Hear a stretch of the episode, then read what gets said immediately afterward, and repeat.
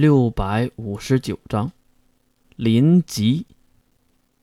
临边见起，多日已成国事，集聚英才，民觉国家社稷。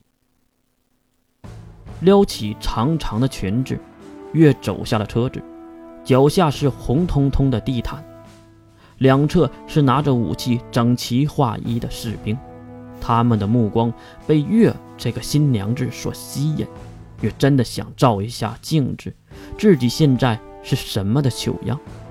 再看周围的阵仗，比多师城要气派。他们真是下了血本来迎娶这个应该死在道上的女人。无论是那些围观的老百姓们，还是那些华丽衣装的贵族们，此时都在关注这个月，这个。他乡之人，而月的心里是在想什么呢？哪有地缝？他真的想钻一下。抬起头来，多师城的公主啊！一道少年的声音在眼前长长的台阶尽头传了过来。月抬头看去，一位穿着白色西服的少年站在那里。如果单凭外表看去，他应该和月一样大。是一个刚刚成年不久的男孩，而他的能力波动告诉月，他是一个准四维的高强能力者。呵呵，原来我未来的妻子如此的可爱漂亮，我真的是艳福不浅呢。少年走到月的面前，缓慢的单腿跪地，应该是某种礼节。他捧起月的一只手，亲吻了一下手背。我是林基城的城主，夏树，费兰特。你好，月。虽然是初次见面，希望我们能互相互助的扶持一辈子。这个少年的话很轻浮，而且说的这句释然的时候，眼睛还不停的瞟向四周，是一个不简单的主。也对，能做到城主位置的，没有点能耐怎么能行呢？而月呢，没有回应他，因为他现在就在找地缝。来，我们走吧。夏树城主拉住了月的手，缓慢地走向眼前的百城台阶。月当然也在咒骂：设计这个东西的人是不是有病？这个台阶长不长，短不短的，一脚踩一个，没正常的跨步大；一脚走两个，还有点困难。慢点。夏树看出了月的意图，是想快一点，而他捏紧了月的手，让月慢一点。别管快慢，最后还是走进了楼梯尽头的教堂。月知道这个就是结婚的地方了。刚刚进来，月就已经看到了那席满坐满的贵族们，他们个个目露凶光，心怀鬼胎，真是一群吃饱了就要惹事的肥猪们。而越吃惊的是，在场的三位顶级魔法师还不少，毕竟这里是魔法国度。这边，夏树将月搀到主婚人的面前，并和他分开，站到了月的对面。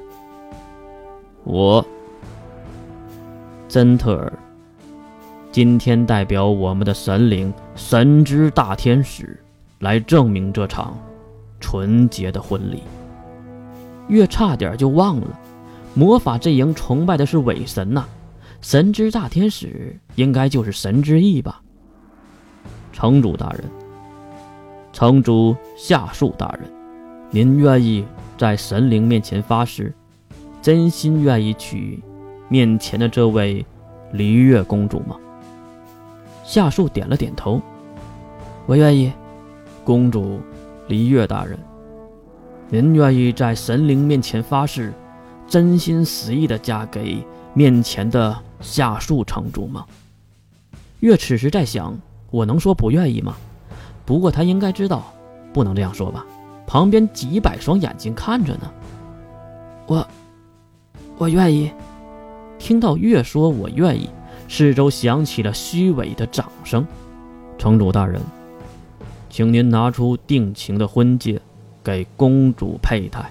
夏树连忙摸口袋。但是没有想到的是，夏树的脸色竟然突然变得很难看。然后他还下意识的瞥了一眼第一排坐着的一个人。抱抱歉，婚戒好像是丢了。那那这个夏树一脸微笑的看向证婚人，没事儿，今天就到这里吧，告诉大家，婚礼下一个星期再举行一次，不会再出错了。可是城主大人，夏叔的表情马上变得严肃，并恶狠狠地看了证婚人一眼。那个老头瞬间就蔫了下去。抱歉，是我的疏忽。柳叶，把公主送回寝宫，我去外面说明一下。一位穿着职场服的女孩走向了月，没有多余的话，直接拉着月走出了教堂。很快，月和这位女孩上了车，并离开了教堂。一路上，两人没有任何的对话。月看得出，这个女孩也是那种不爱说话的角色。请停下了车，女孩率先下车，并帮忙打开了月的车门。月也没有说谢谢，直接跳出车来，看了一眼眼前的建筑，是一个巨大的别墅型城堡，四周是一望无际的花园。这回可是实打实的中世纪建筑了。柳叶小姐，几个女仆装扮的中年妇女走了过来。公主，交给你们了，细心的照料。说完简洁的话，月被带进了眼前的城堡。魔法阵营的人好像都喜欢城堡，还是说是一种执念？来到屋内，月动都没动，女仆们帮她又是卸妆又是换衣服的。然后就丢下了一些糕点，就离开了。屋里只剩下了月一个人。啊！我他妈的，在干嘛呀？月真的很想吐槽自己，以为帮助哥哥后死在半路就算了，结束了这辈子。没想到是，真的把自己嫁过来了。此时的月心里当然只喜欢一个人，那就是雪珂。创造。月拿起桌面上的叉子，那个金属的叉子马上改变了外形，化为一只金属的蝴蝶。它有了自己的意识和生命。啊！